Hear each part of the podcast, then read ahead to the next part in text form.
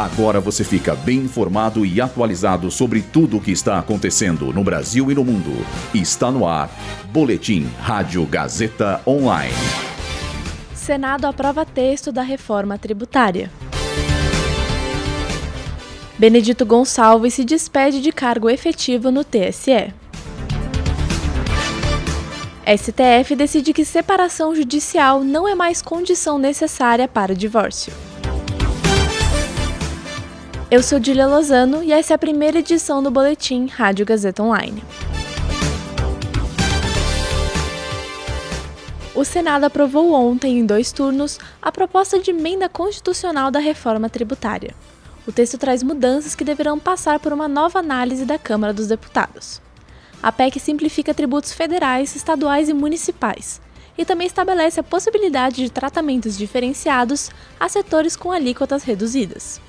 Em depoimento, o ministro da Fazenda, Fernando Haddad, afirmou estar confiante de que o Congresso Nacional promulgue a reforma ainda este ano. O tema é discutido há pelo menos 30 anos e até então era tratado como um desafio insuperável. Contudo, para virar lei, a PEC precisa ser aprovada, também na Câmara. Ainda não foi definida uma data para a votação do tema.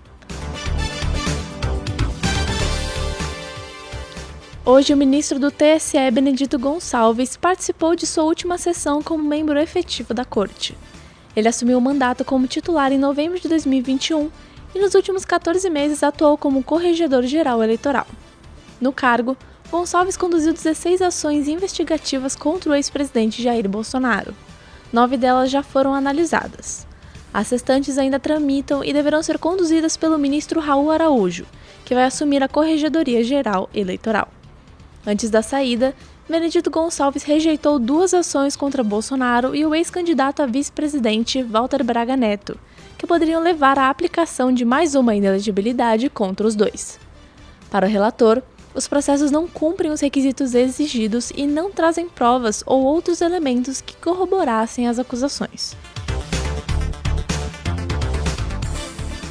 Por unanimidade, o STF decidiu que a separação judicial não é mais um requisito prévio e necessário para o divórcio.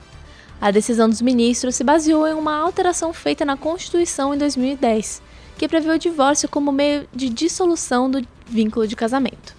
Sendo assim, agora o processo de divórcio pode ocorrer diretamente, sem a necessidade de etapas prévias ou de um período mínimo de matrimônio antes do fim do vínculo. Além disso, o Supremo decidiu também, por sete votos a três, que a separação judicial não vai ser mantida na legislação como um mecanismo autônomo. Esse boletim contou com roteiro de Dília Lozano e Heloísa Rocha, suporte técnico de Agnoel Santiago, supervisão técnica de Roberto Vilela, supervisão pedagógica de Rogério Furlan, direção da Faculdade Casper Libero, Marco Vale. Boletim Rádio Gazeta Online. Rádio Gazeta Online. Você conectado.